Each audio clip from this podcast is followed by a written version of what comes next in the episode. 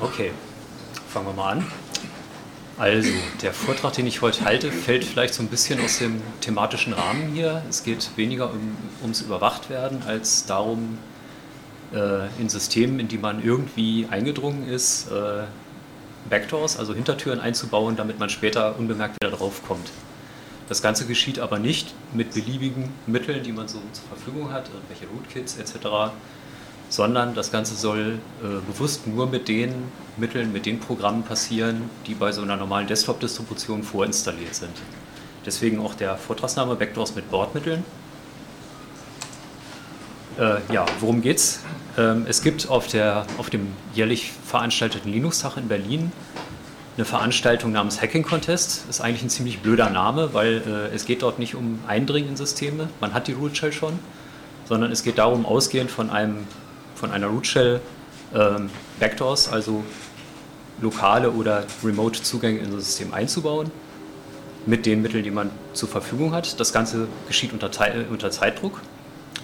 Ähm, da gibt es auch was zu gewinnen, meistens jedenfalls. Dieses Jahr hatten sie keinen Sponsor.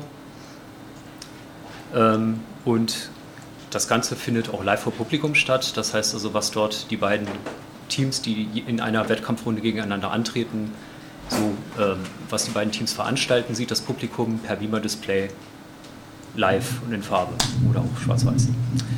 Ja, die fingierte Situation bei diesem Contest ist, ein Admin hat seinen Arbeitsplatz verlassen und eine Root Shell offen gelassen. Grobes Vergehen. Ähm, dann kommen ein paar Linux-kundige Leute vorbei und nutzen die Situation aus. Ähm, und die sind dann natürlich auch irgendwann wieder weg. Und wenn der Admin dann wiederkommt, stellt er fest, da ist irgendwas faul, irgendwas ist fishy. Ich gucke guck mir mal das System an, äh, was da so passiert ist.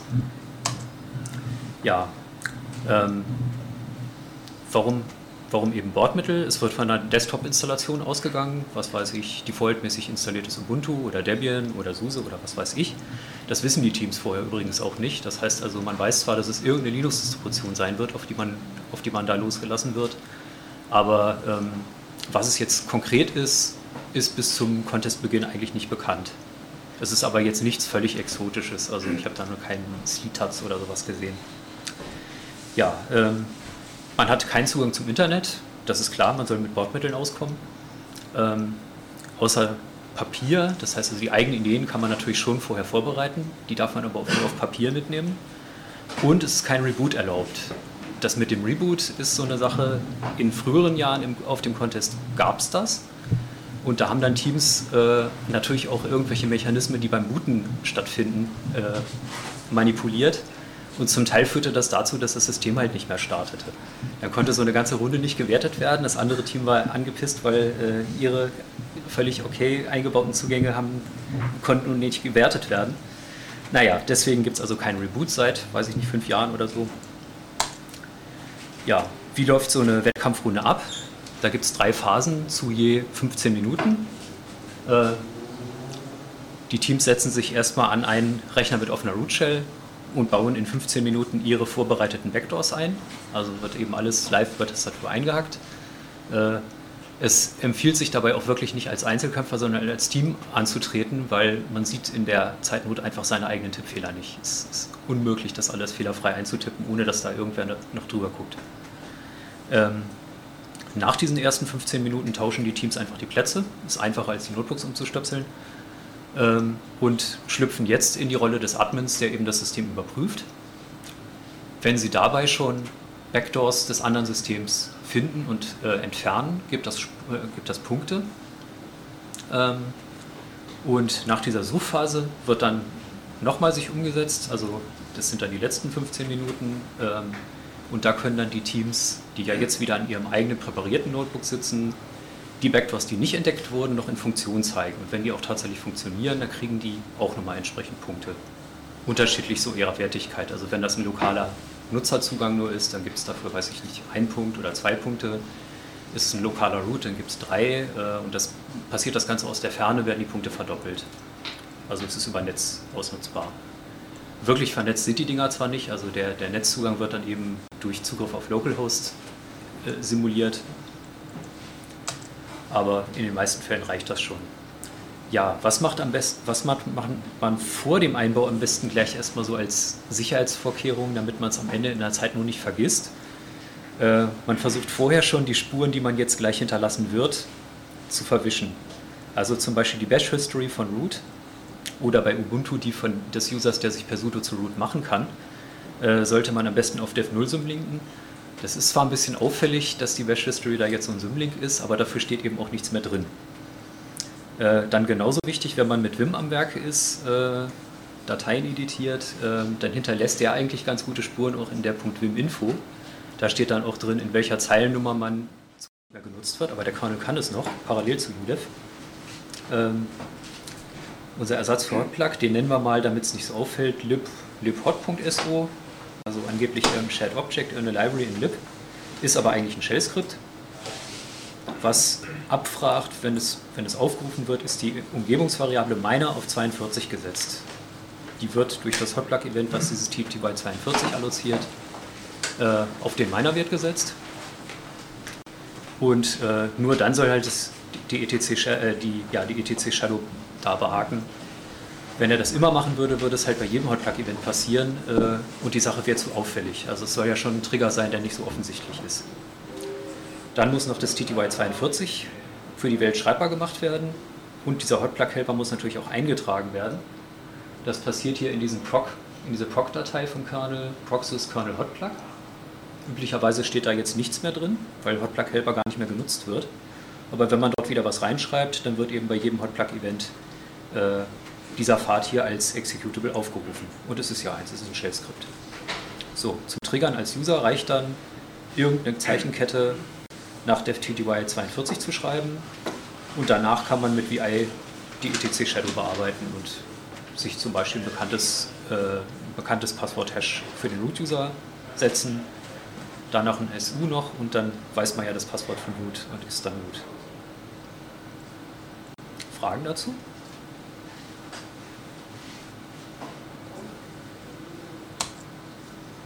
Okay. Eine andere lokale Root-Geschichte ähm, es gibt ja außer dem if-config-Kommando noch das IP-Kommando, äh, mit dem man auch ja, Netzwerkinterfaces konfigurieren kann, Routen setzen kann und so weiter. Man kann darüber aber auch äh, die IPsec-Policies des Kernels konfigurieren. Darf man aber nur als Root. Was das Schöne ist aber, auch wenn man es als normaler User aufruft, um zumindest sich die Policies anzugucken, dann wird schon mal ein Modul geladen, nämlich das Kernel-Modul XFRM-User, wenn es denn noch nicht geladen war. Und dass der Kernel in dieser Situation ein Modul lädt, das machen wir uns jetzt wieder zunutze. Wir tauschen Modprobe aus. Also der Pfad von Modprobe ist auch wieder ein im Kernel konfigurierbares, äh, eine im Kernel konfigurierbare Sache. Ähm, und ich kann ja jetzt immerhin schon mal dafür sorgen, dass der Kernel Modprobe aufruft als normaler User. Also muss ich jetzt nur noch Modprobe austauschen. Ähm, in meinem Fake Modprobe äh, gucken, ob das durch diesen Pfad aufgerufen wurde, also ob es, ob es um die XFRM Policies geht. Wenn nicht, dann überlagert sich mein Fake Modprobe mit dem echten Modprobe und alles funktioniert wie gehabt. Nur in dem Fall, dass er dieses XFRM User laden will, mache ich halt was anderes. Das ist hier das Fake Modprobe. Der guckt einfach, ob in seiner Kommandozeile irgendwo die Zeichenkette netpf16 proto6, das ist also die Packet Family für XFRM, für dieses äh, Transform Framework, was unter anderem für IPsec genutzt wird. Ähm, so, sobald das vorkommt, setzt er mir halt das äh, Tool, was ich setuid root setzen will, das habe ich gar nicht gesagt. Ne? Ich will das chroot Binary auf setuid root setzen durch die ganze Aktion. Ähm, und ja, in allen anderen Fällen, wenn also dieses netpf 16 und so weiter nicht in der Kommandozeile auftaucht, äh, überlagert sich dieses Skript einfach mit dem echten Modprobe. Das Skript habe ich mal unter dem Namen varlog apt.pkg ins Dateisystem gelegt. Zumindest auf der virenartigen System existiert dieser Pfad und .pkg könnte ja auch irgendwie eine sinnvolle Datei sein in diesem Verzeichnis. So für Locking-Zwecke oder irgendwas. Ähm, diesen Pfad trage ich dann auch als Modprobe Binary in den Kernel ein. Und später, wenn man nicht mehr root ist und als lokaler Nutzer root werden will, sagt man einfach IPXFM Policy. Das gibt zwar eine Fehlermeldung, aber der Kernel hat versucht, das Modul zu laden. Hat er nicht wirklich gemacht. Stattdessen wurde change root auf setuid root gesetzt. Und das kann ich jetzt ausnutzen, indem ich einfach nochmal in den ohnehin schon als Root-File-System äh, intakten Pfad Slash wechsle, dort die bin bash ausführe und äh, noch die Option minus "-p" mitgebe. Warum jetzt diese minus "-p" Option? Ähm, das Change-Root Binary läuft ja nur mit Effective UID Root durch das Set UID Root. Also Set UID, soll ich kurz erklären, was das ist?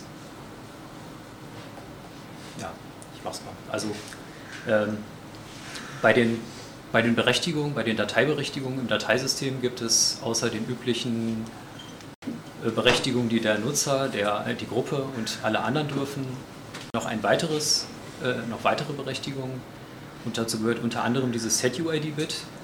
Ähm, wenn man das aus, auf, äh, bei, für Ausführerdateien, pardon, für ausführbare Dateien setzt, äh, dann wird, sobald irgendjemand diese Datei startet, ähm, die Datei unter der Benutzerkennung ausgeführt, der sie gehört.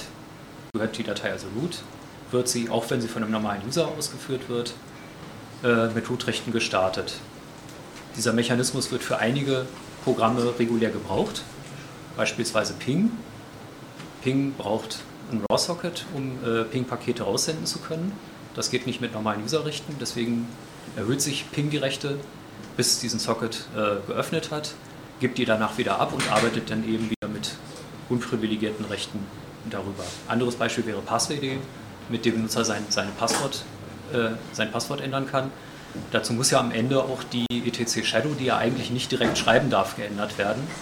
Und damit er das kann, geschieht das mittelbar über das Kommando passwd, was mit erhöhten Rechten läuft, aber eben auch nur eine Passworteingabe des Users liest und ähm, danach dann kontrolliert die etc Shadow ändert.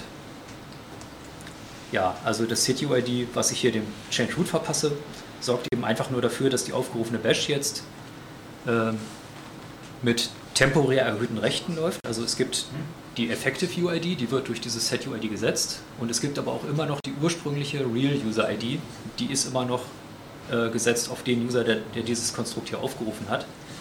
Und die Bash hat gegen diese SetUID-Aufrufe einen Sicherheitsmechanismus.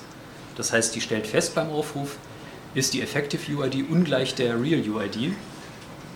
Und wenn ja, äh, setzt er die wieder zurück auf die Real UID. Also er gibt die Root-Rechte im Prinzip sofort wieder ab.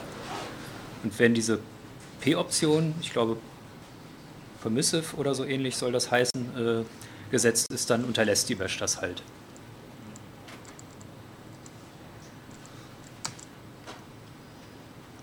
So, das ist jetzt ein Angriff aus der Ferne, beziehungsweise kein Angriff, sondern ein, eine Backdoor, die den Fernzugriff ermöglichen soll. Wir wollen also, wenn wir einfach nur mit einem SSH-Client auf den SSH-Server connecten, äh, dass danach, nach diesem Connect, eine Root Shell an einem hohen Port gebunden ist. Durch irgendwelche schwarze Magie. So. Das ist jetzt eine Sache, die ich ausnutze, die funktioniert so wahrscheinlich nur auf Debian-artigen Systemen. Oder gibt es diese Blacklist auch auf anderen Systemen? Weiß das jemand? Es geht da um diese unsicheren SSH-Keys, die mal durch eine OpenSSL-Lücke entstanden sind.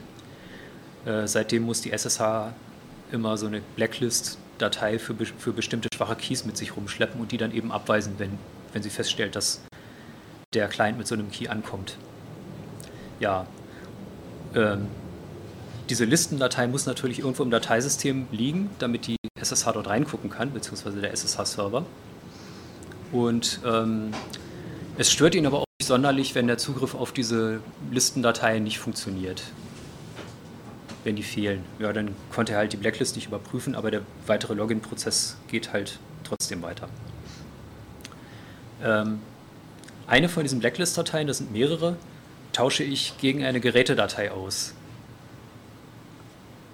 Und das mache ich da, da äh, zu dem Zweck, dass der Kernel dann wieder das dieser Gerätedatei zugeordnete Modul laden will. Und ähm, In der Modprobe-Konfiguration ändere ich dann das, das äh, zu diesem Device, zu diesem Device zugeordnete ähm, Modul nicht wirklich geladen wird, sondern stattdessen Kommando ausgeführt wird. Das gibt die Modprobe-Konfiguration her. Also, wir gehen in den Pfad, wo diese Blacklist-Dateien liegen. User Share SSH ist das. Wir nennen die Blacklist für die 1024-bitigen DSA-Keys um. Wir wollen ja nichts dauerhaft kaputt machen. Also das ist auch eine der, eine der Contest-Regeln, dass man das System nicht, nicht äh, nachhaltig beschädigen darf. Es muss also auch mit Bordmitteln wieder restauriert werden können. Ähm, jetzt lege ich unter dem eigentlichen Namen äh, eine Gerätedatei an, Character Device Major 42, äh, 242 meiner 0. Ähm, und normalerweise ist dieser Geräte-Major-Minor-Kombination kein Modul, kein Device zugeordnet. Ich schaffe jetzt einfach diese Zuordnung, indem ich in der Modprobe d aliases conf, äh, das ist also Teil der Modprobe-Konfiguration, sage, wenn dieses Gerät vom Kernel angefordert wird, dann lädst du das Modul nix. Das nix gibt es zwar nicht, ist aber auch egal, weil als weitere Direktive für Modprobe sage ich, äh, wenn, bevor du nichts installieren wirst, führe bitte dieses Kommando aus. Und das ist dann der Netcat-Helper, der wieder eine Shell an den Port bindet. Das heißt also, die ganze Kette geht jetzt so. Der SSH-Zugriff findet statt von außen. Der SSH-Server muss prüfen, äh, ist der angebotene Key in der Blacklist. Er öffnet alle Blacklist-Dateien, darunter auch dieses Device. Dadurch versucht der Kernel das Modul zu laden was er nicht wirklich macht, sondern äh, am Ende dieses Programm zu starten, des, des, äh, den Python Helper NCSH. Man könnte da auch Netcat hinschreiben mit entsprechenden Optionen. Ja, also so wird es dann aus der Ferne getriggert eben. SSH mit irgendeinem Usernamen, das ist völlig egal. Man kann das dann auch abbrechen, man will sich ja gar nicht per SSH wirklich einloggen. Es reicht schon der Login-Versuch, um die Sache zu triggern und danach kann man dann eben durchprobieren, irgendwo zwischen Port 2400 und 2409 muss jetzt die Root Shell hängen.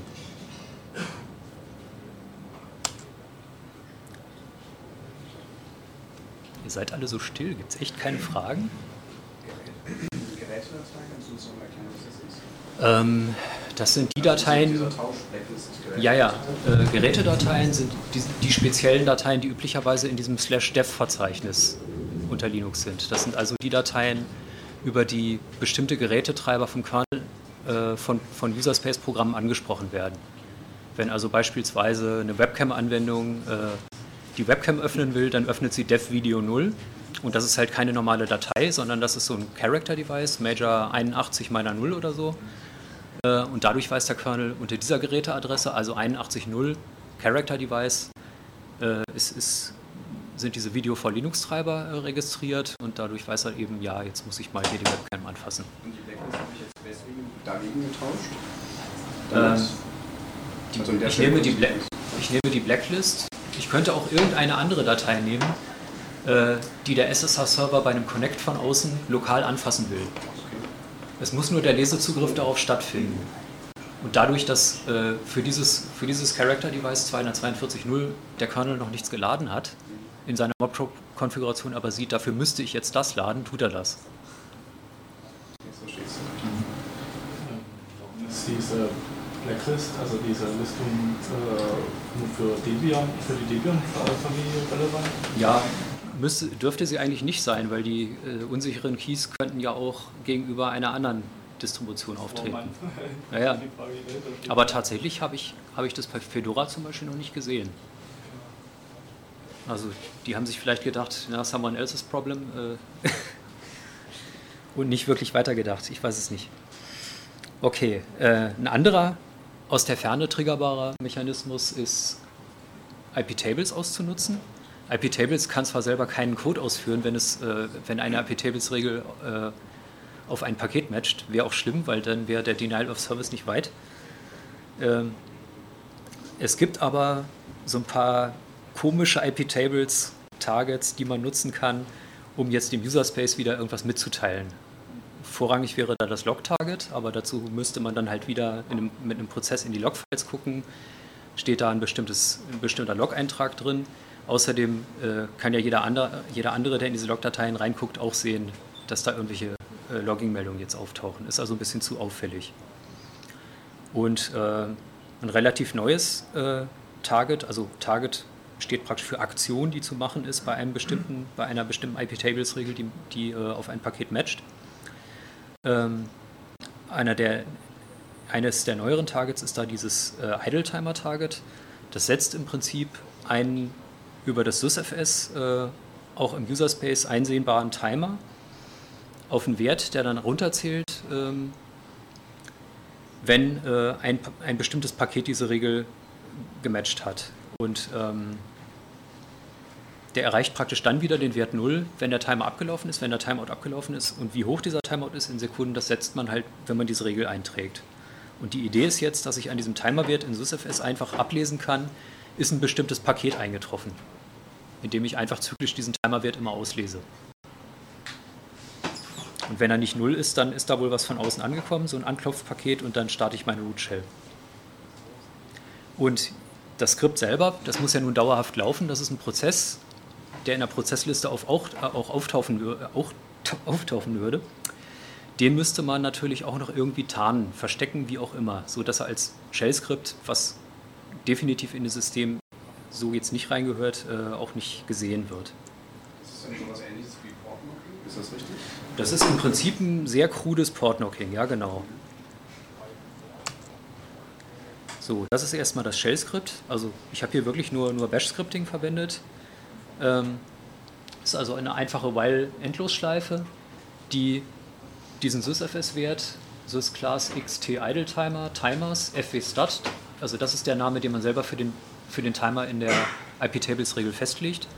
fwstat klang, klang jetzt nicht so völlig, äh, un, äh, völlig abwegig, könnte also richtig sein, falls sich jemand das mal anguckt.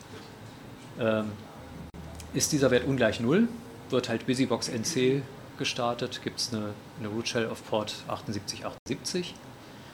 Äh, die IP-Tables-Regel, die kommt gleich noch.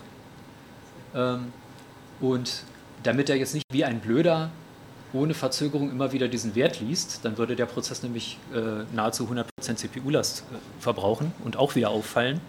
Damit er das nicht tut, muss ich natürlich noch irgendeine Verzögerung einbauen. Dachte ich erst nämlich Sleep.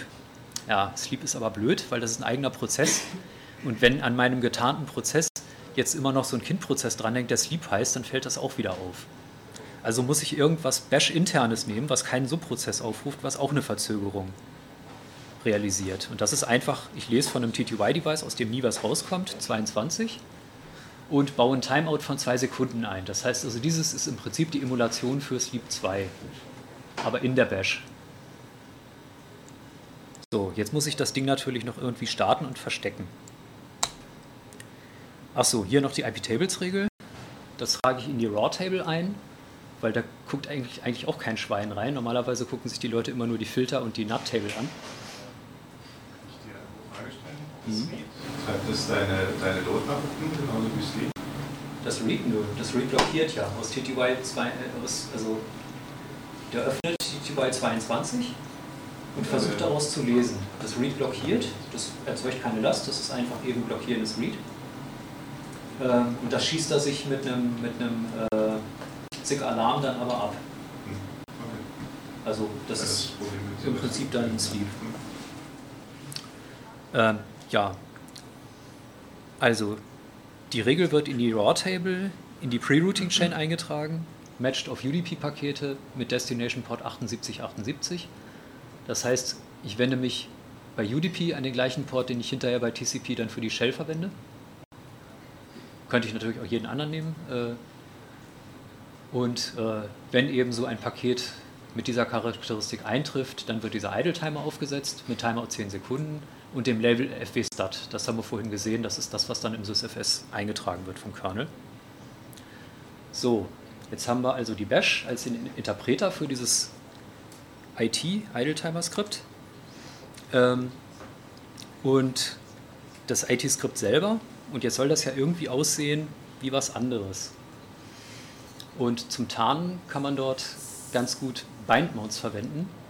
Bindmounts muss ich wahrscheinlich auch erklären.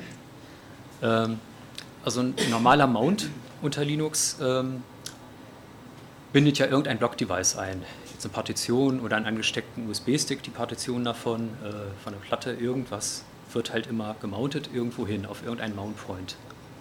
Und ein Bind-Mount ist im Prinzip nur ein logischer Mount, der nochmal ein Verzeichnis irgendwo anders, also den, den, den Inhalt eines Verzeichnisses unterhalb eines anderen Verzeichnisses nochmal auftauchen lässt. Und das Ganze geht auch mit Dateien. Das heißt, ich kann, es ist wirklich krank, äh, ich kann mit Mount, äh, minus minus bind auch den Bash-Interpreter über User SBIN Bluetooth demounten. Dann ist also für die Dauer dieses Mounts äh, dieser, dieser Pfad User SBIN Bluetooth D eigentlich eine Bash. Das gleiche mache ich mit dem Shell-Skript und bind-mounte das über eine der Config-Dateien vom Bluetooth-Daemon.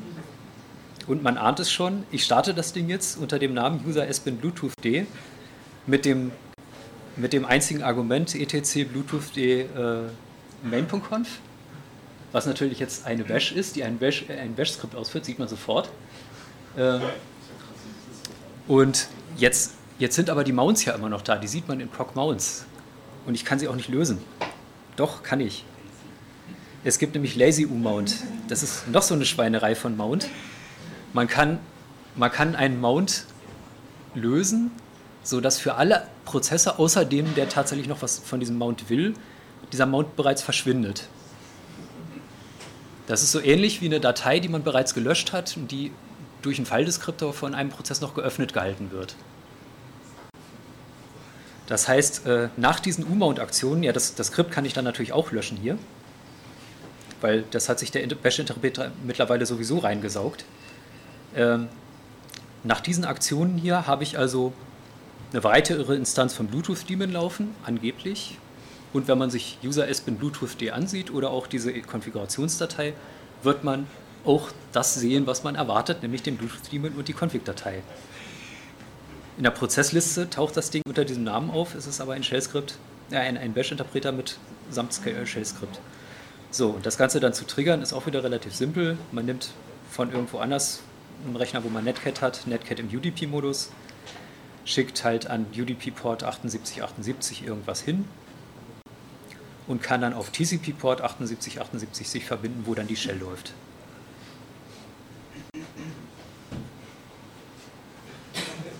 Ja? Wie detektiert man sowas?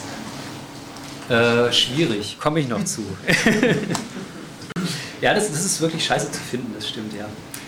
Ähm, okay, noch ein letzter Remote und dann können wir vielleicht auch Live-Demo einschieben, vielleicht mit diese, genau mit diesem Idle-Timer.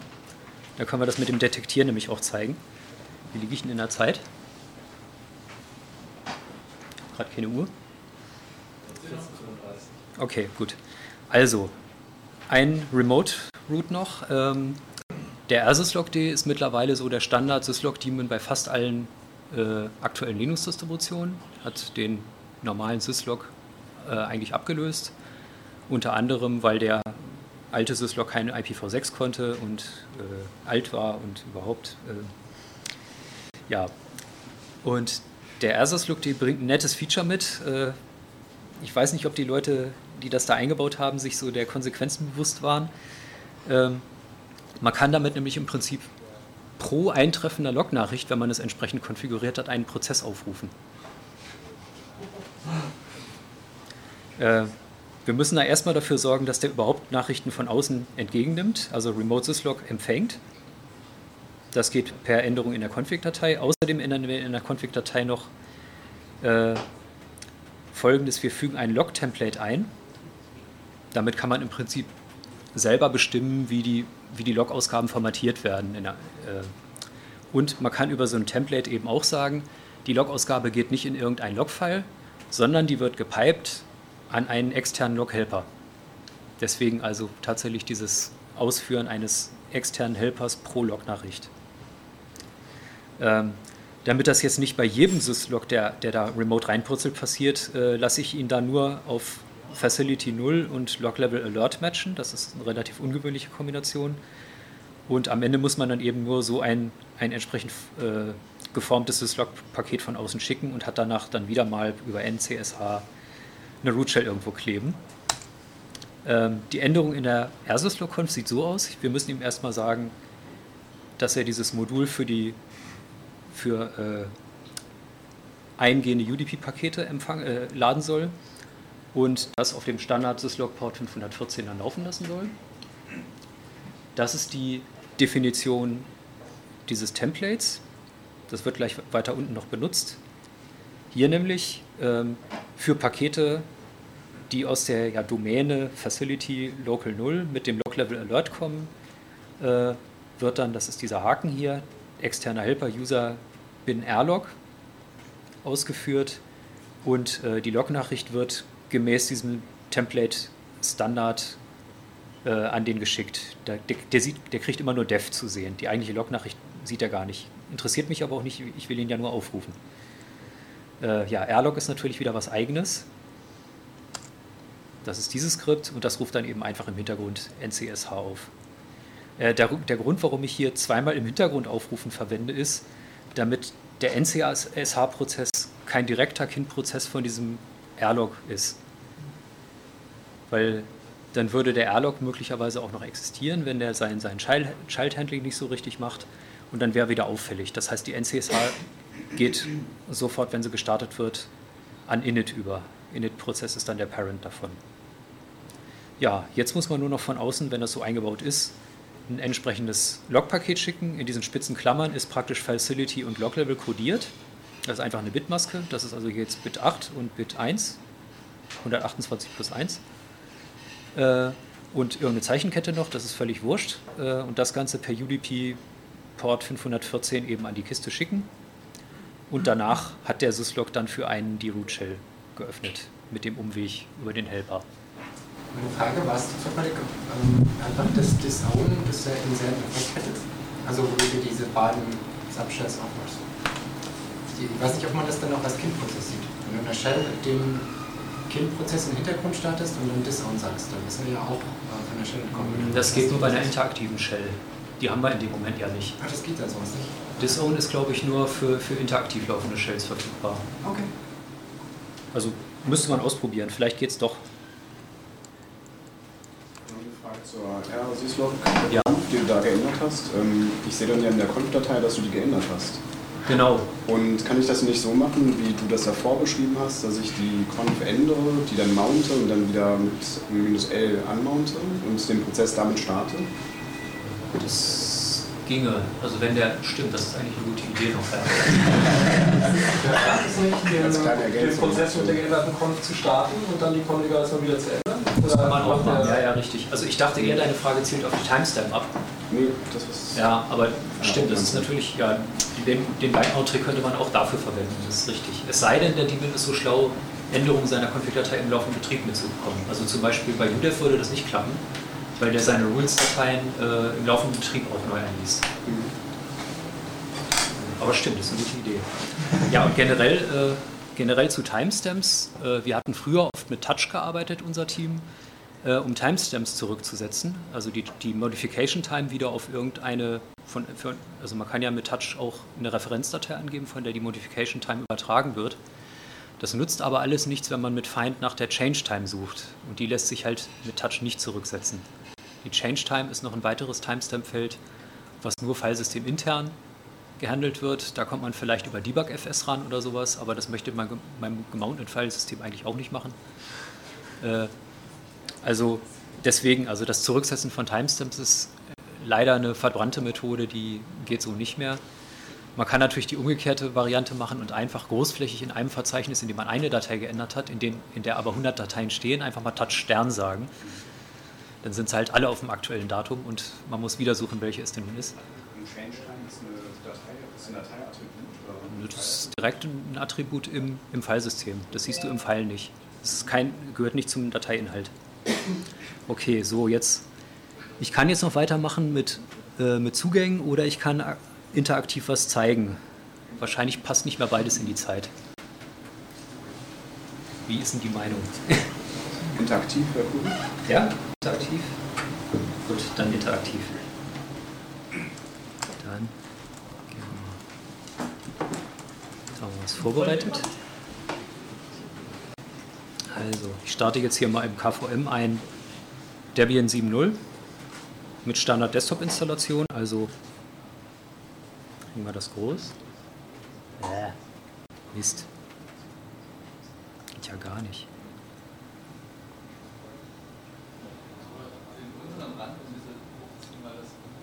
Ja, ich, ich mache eh gleich, wenn, wenn da das X hochgekommen ist, ein Terminal auf, dann haben wir wieder die volle Sicht.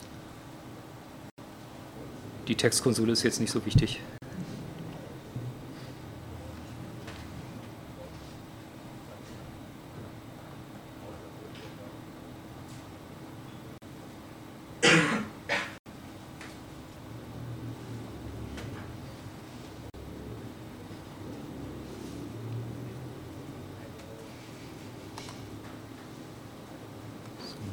Chrome Classic. Ist er nicht versucht, hier irgendwelchen 3D-Kram zu machen? Das kann der KVM nicht.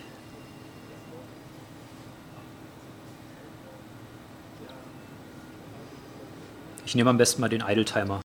Der ist kurz. So.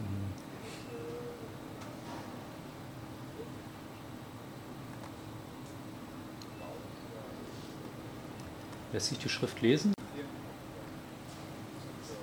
Oder ich mach mal, ich mach's mal mit dem X-Terminal. Black.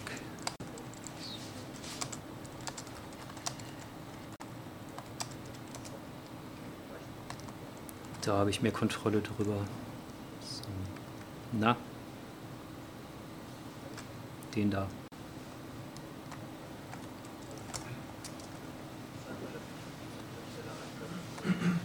So, um sich jetzt irgendwelche Typos zu sparen, kopiere ich mal vom Host einfach die, das Backdoor-Skript.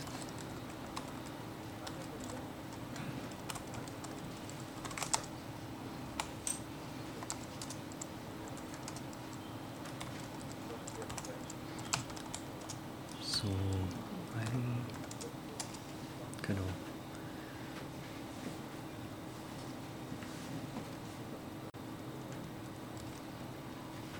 Das ist das Shell-Skript.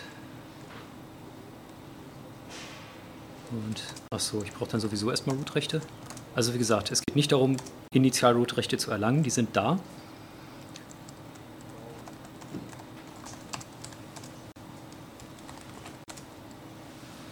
So.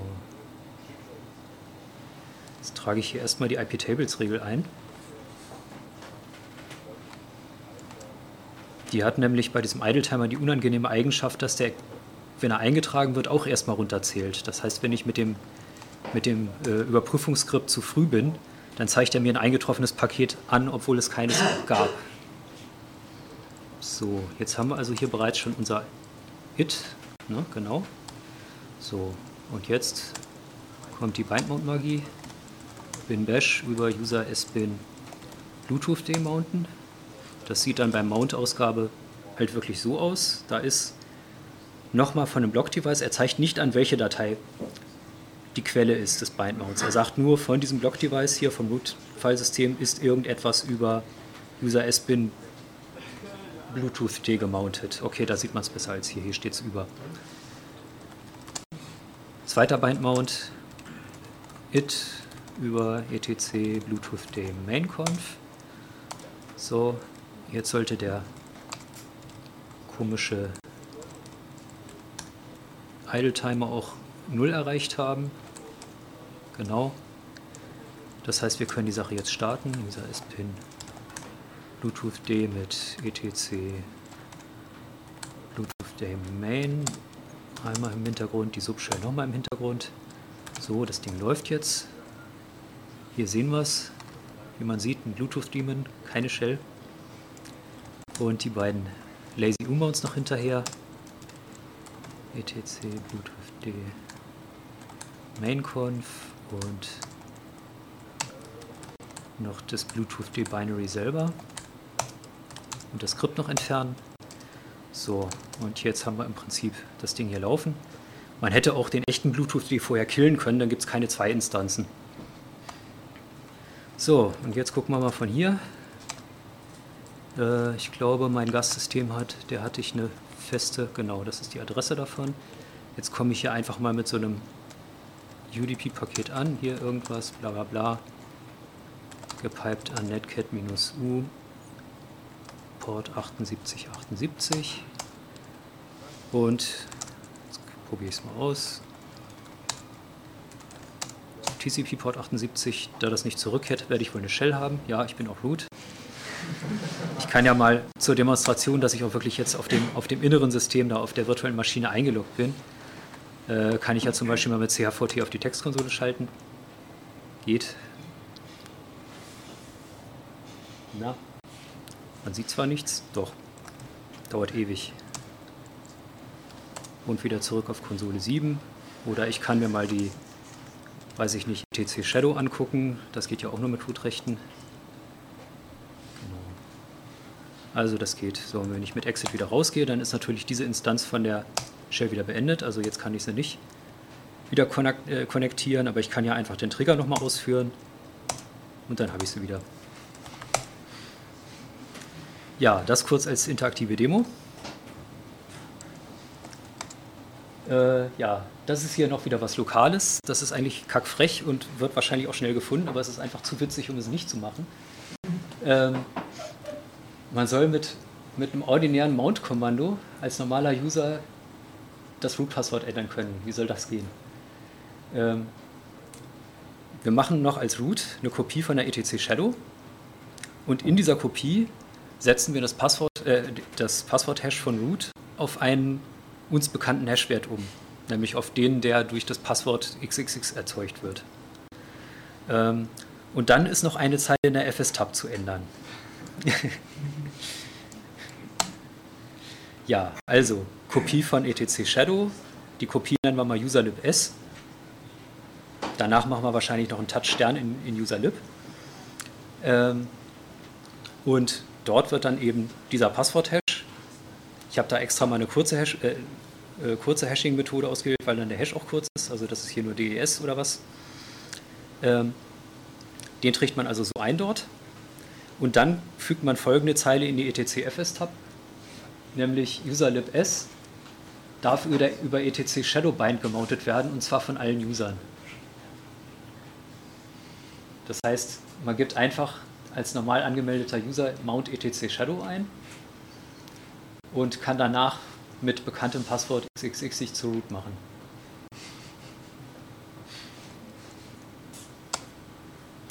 So, dann noch wieder etwas komplizierteres, auch nur Local Root. Ähm, ich will dafür sorgen, dass wenn man sich auf den Konsolen 4 bis 6 fehlerhaft anmeldet, ähm, dass danach dann auf Konsole 10 auf einmal eine Root Shell aufpoppt. Ähm, das geht folgendermaßen. Ähm, es gibt ja seit einiger Zeit diese Control Groups im Kernel, mit denen kann man äh, praktisch für, für, einzelne Prozesse oder Gruppen von Prozessen Ressourcen beschränken, zum Beispiel Speicher oder CPU-Zeit oder sonst was. Ähm, und man kann diese Gruppenzugehörigkeit äh, auch für bereits laufende Prozesse ändern, indem man einfach ihre PIT in so eine Gruppe praktisch mit einfügt. Und das das will ich machen. Ich, ich mache eine neue Gruppe, eine neue Control Group, eine neue C-Group auf. Ähm, und ähm, ich stecke jetzt nur die Pits dieser drei Getty-Prozesse, die den, das Login abhandeln, äh, in diese Control Group. Setze für diese Group das Notify und Release Flag. Das geht alles über SysFS. Kann man alles wunderbar mit, äh, mit diesem C-Group FS in SysFS machen. Ähm, und als Release Agent trage ich dann etwas ein, was dann im, in dem Fall, dass diese Gruppe leer wird, also wenn alle diese drei Gettys sich beendet äh, haben und neu starten, äh, dann vom Kernel mit Root-Rechten aufgerufen wird. Also wieder mal ein Helper, der vom Kernel mit Root-Rechten aufgerufen wird. Gibt es ja so einige von. Ähm, und der startet mir dann halt einfach die Shell. Also der macht wirklich nicht viel. So, und das, die eigentliche Arbeit besteht darin, diese Control Group anzulegen und entsprechend vorzubereiten. Das sieht dann so aus. Ich mounte unterhalb von SysFS, wohin man das mountet, ist eigentlich auch egal. Ähm, so eine Control Group bezüglich, bezüglich der Ressource CPU-Zeit, das ist hier diese Mount-Option, ähm, gehe dorthin, also nach SysFS C-Group, ähm, lege dort ein Verzeichnis P an. Das bedeutet für den Kernel jetzt, ich habe damit praktisch eine neue Gru Control Group äh, namens P angelegt und äh, schreibe jetzt einfach mit Echo die Pits, die muss ich halt mit PS ermitteln von diesen drei Getty-Prozessen in dieses Tasks-File von der Gruppe rein. Dann sage ich noch, ich will benachrichtigt, also der Kernel soll diesen Notify on Release machen, wenn die Gruppe leer wird, wenn der letzte Prozess rausgeht. Und als Release Agent, das ist was Globales, der ist nicht gruppenspezifisch, trage ich eben dieses userlib RA ein. Das ist also mein eigener Release Agent, das ist dieses Shell-Skript von der Seite davor. So, dann kann ich das sogar anmounten und der Kernel behält diese Einstellung. Ist halt nur ein Konfigurationsmechanismus, ne? es muss nicht gemountet bleiben.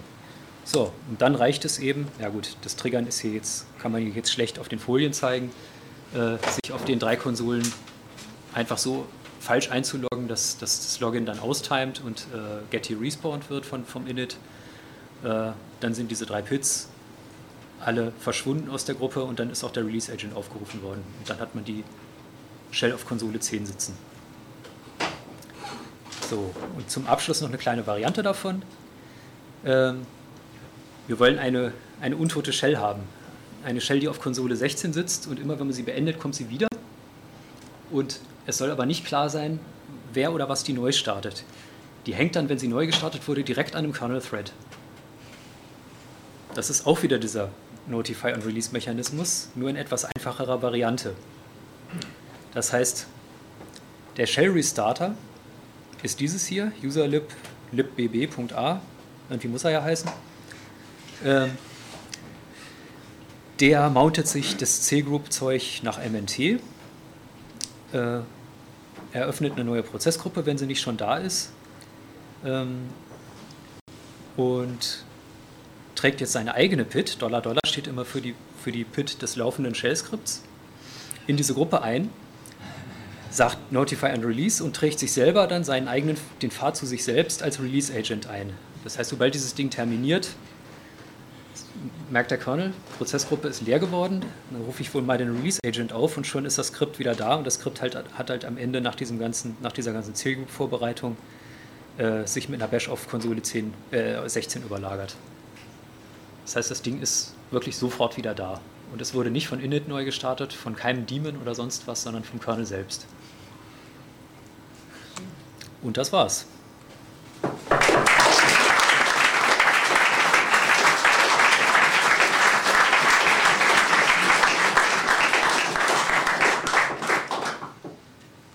Jo, gibt es noch Fragen? Ja, detektieren hatten wir vergessen, ne? Da war noch was. Läuft ja hier immer noch, der Helper. Wo ist er? Da. 3517. Gehen wir mal in das Proc-Verzeichnis. Und. Uh, ist zu lang. Äh, ich pack das mal an Les. So. Wem fällt hier was auf? Hä? Moment mal. Das ist falsch. Das ist der nicht. Nee, ist ja auch falsch. Der hier war es, ne? 3356. Bin ich jetzt auf die andere gekommen? Keine Ahnung. Äh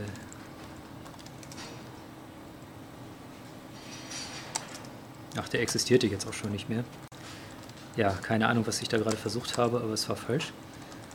Äh, so, wem fällt in dieser Proc-Ausgabe was auf? Also, Genau. Der Exe-Symlink zeigt merkwürdigerweise auf Slash. Der sollte eigentlich auf das Binary zeigen, was zu diesem Prozess gehört. Und Slash ist irgendwie kein ausführbares Programm, das ist ein Verzeichnis.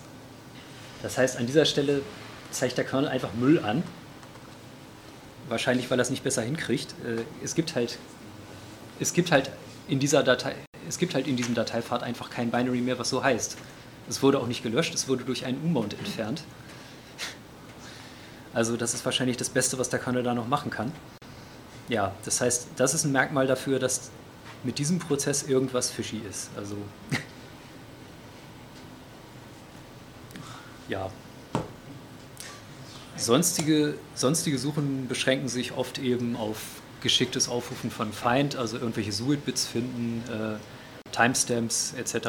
Also, aber üblicherweise ist beim, man beim Suchen sehr viel äh, geht das Suchen sehr viel ungeordneter, sehr viel ungeplanter ab äh, als das Einbauen der Backdoors, weil dafür hat man sich halt doch so zwischen zwei Contests eine Menge überlegt, viel getestet, auch vieles verworfen, was nicht so richtig geht äh, und hackt dann eben in der Kürze der Zeit alles rein, was man reinkriegt. Ähm, aber das Suchen ist eher immer so ein bisschen Rudern und äh, ja, nicht so systematisch.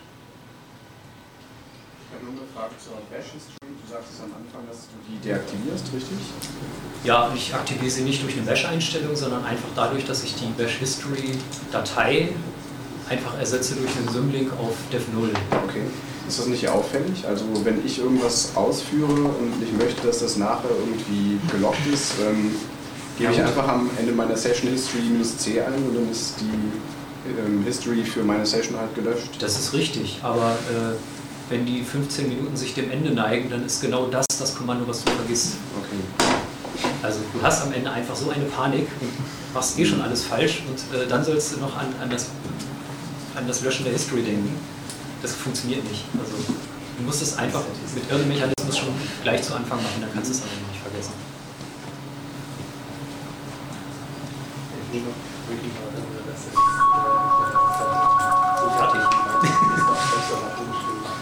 Habe ich den Beinmount jetzt festgestellt, weil das Executable noch lief und auf ein Pfad verwiesen hat, der nicht mehr existierte.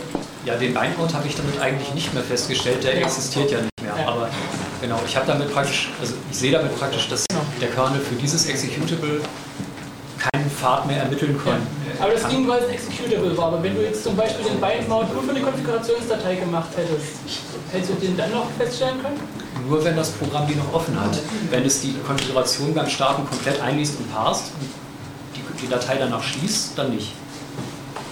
Also deswegen war die Idee mit dem Bindmount für Config-Dateien auch sehr gut.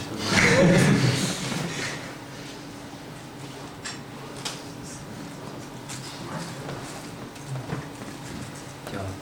Ja, wie gesagt, ich habe das Ganze jetzt auf einem Debian Stable, was ja eigentlich schon- wieder heißt veraltet, äh, gezeigt. Ähm, ich glaube, diese Immortal Shell geht mit aktuellen Dreier-Kernels schon wieder nicht mehr, weil der Kernel äh, praktisch sich jetzt weigert, die, die, äh, diese Tasks-Datei von einer, von einer C-Group zu modifizieren, wenn das von einem Prozess aus geschieht, der selber ein Release-Agent ist. Und das ist ja praktisch, das passiert ja praktisch bei dieser Immortal Shell am Ende. Dass also dieses Ding ab dem, ab dem ersten Restart ist es ja nicht mehr, was händisch gestartet ist, sondern dann, dann kommt es vom Kernel und wurde als Release Agent gestartet. Und wenn er dann versucht, da in irgendeiner äh, C-Group schreibende Aktion durchzuführen, dann kriegt er einfach ein Invalid Argument jetzt und äh, funktioniert also so nicht mehr. Dagegen das mit den drei Gettys, das funktioniert noch, weil die wurden ja regulär vom Init aufgerufen. Das ist aber dann eben auch nur ein Einmal-Trigger. Der geht genau einmal. Also gibt es irgendeinen Grund, warum man drei Kettys nimmt? Man könnte es ja auch mit einem machen, oder? Gibt's Ich wollte halt die Wahrscheinlichkeit klein halten, dass das aus Versehen getriggert wird. Also Ah, okay.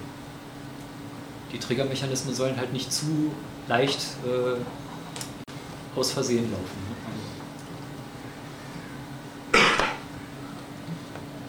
Ja, ist vielleicht schon ein bisschen zu paranoid. Ich mach da schon zu lange mit. Tja, sonst nichts weiter ist. Vielen Dank.